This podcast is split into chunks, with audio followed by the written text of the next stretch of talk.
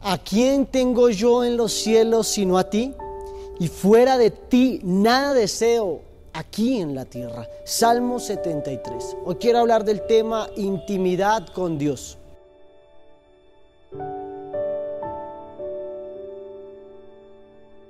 A través de la oración podemos derramar nuestro corazón en la presencia del Señor. Podemos ofrendar nuestras vidas en altar presentándonos como un sacrificio vivo, santo, agradable hacia Él. Su amor y su bondad nos inundan cada, cada mañana.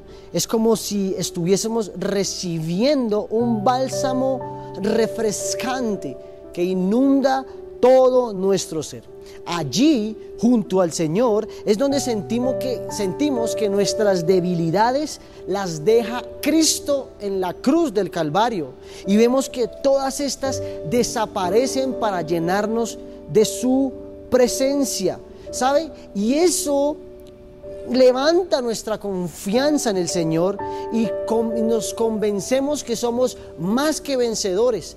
La oración es el instrumento por el cual podemos recargar nuestra fe, recargar nuestro espíritu, nuestra alma.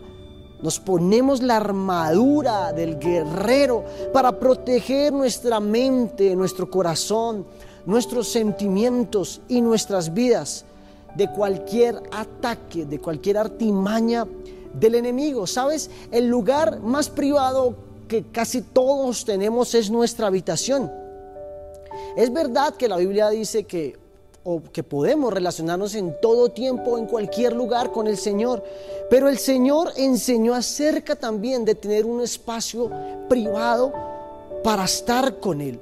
Y es importante que este año que estamos volviendo al diseño original, vuelvas a buscar ese espacio donde solo quepas tú y el Señor. Un espacio en donde apartes parte de tu tiempo para tener una intimidad con Dios. Sabes, el Señor te está esperando todos los días en ese cuarto, en esa habitación. El Señor está como aquella mujer eh, anhelosa de ver a su novio, de ver a su esposo a esa cita tan anhelada, así está el Padre, te está esperando a ti para que juntos tengan un tiempo de intimidad.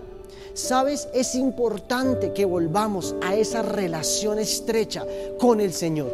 Allí, a través de esta relación, a través de la oración, nuestras debilidades se vuelven y las puede transformar el Señor en una fortaleza. Nuestra enfermedad la intercambiamos por la sanidad que Cristo da en la cruz si hay miedo, si hay temor, si hay palabras negativas y pensamientos negativos, a través de la intimidad con el Señor, el Señor renueva nuestra mente, nuestra lengua y nuestra forma de pensar. Así que te animo para que desde ya vuelvas al original, vuelvas a lo secreto, porque en lo secreto está lo nuevo de Dios para tu vida. Padre, te damos gracias hoy, en este día Gracias por la oportunidad que nos das de estar una vez más a través de este devocional volviendo al diseño original. Hoy nos instas, Señor, nos hablas a que volvamos a esa intimidad, a que volvamos, Padre Celestial, nuestra mirada al cielo, a ti, al Creador de todo. Y en el nombre de Jesús, anhelamos que nuestra presencia, que tu presencia esté con nosotros todo el tiempo en el nombre de Jesús, amén y amén. Feliz y bendecido día.